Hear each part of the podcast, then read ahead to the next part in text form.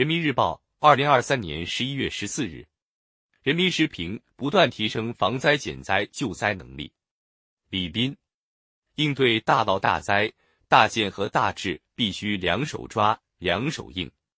全方位提升自然灾害防治能力，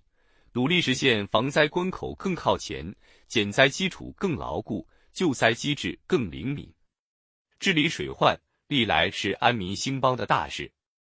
北方入冬之际，习近平总书记在北京。河北考察灾后恢复重建工作，强调大涝大灾之后务必大建大治，大幅度提高水利设施、防汛设施水平，要求加快完善防洪工程体系、应急管理体系，不断提升防灾减灾救灾能力，为整体提高京津冀地区的防洪能力指明了方向，为各地全力做好防灾减灾救灾工作提供了遵循。防灾减灾救灾事关人民生命财产安全，事关社会和谐稳定，是衡量执政党领导力、检验政府执行力、评判国家动员力、体现民族凝聚力的一个重要方面。我国灾害种类多，分布地域广，发生频率高，这是一个基本国情。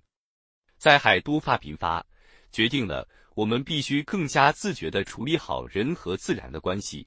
正确处理防灾减灾救灾和经济社会发展的关系，不断从抵御各种自然灾害的实践中总结经验，落实责任，完善体系，整合资源，统筹力量，提高全民防灾抗灾意识，全面提高国家综合防灾减灾救灾能力。习近平总书记指出，中国是现代化，也包括水利现代化、应急管理现代化。应对大涝大灾、大建和大治，必须两手抓、两手硬。特大洪水发生时，北京门头沟妙峰山民族学校在断水断电和通信中断的情况下，成为附近群众的安全岛，累计安置超千人次，从一个侧面印证了建好基础设施、完善建筑物的防洪标准、设好紧急安置点的重要性。习近平总书记在此次考察中提出，既要建好用好水库等控制性工程，也要完善山区道路、房屋等建筑物的防洪标准。城市恢复重建要做好防灾减灾论证规划，充分考虑避险避灾、防汛抗洪是一盘棋，要深入研究推进京津冀地区防洪工程体系建设等一系列要求。各级党委和政府各有关部门。要认真贯彻落实，筑牢经济社会发展的安全防线。水利工程是防汛抗洪的重要安全屏障。无论是官厅水库、斋堂水库、三家店引水枢纽，还是小清河分洪区、蓝沟洼、东店、县县范区等蓄滞洪区，在应对洪涝灾害方面都发挥了重要作用。推进水利现代化。必须大幅度提高水利设施、防汛设施水平，加快完善防洪工程体系。最近，中央决定增发一万亿元国债，用于支持灾后恢复重建和提升防灾减灾救灾能力的项目建设，高质量推进项目建设，把各项工程建设成为民心工程、优质工程、廉洁工程，必能系统有效提升防灾减灾救灾能力。在治理方面，运用制度威力应对风险挑战的冲击是一条重要经验。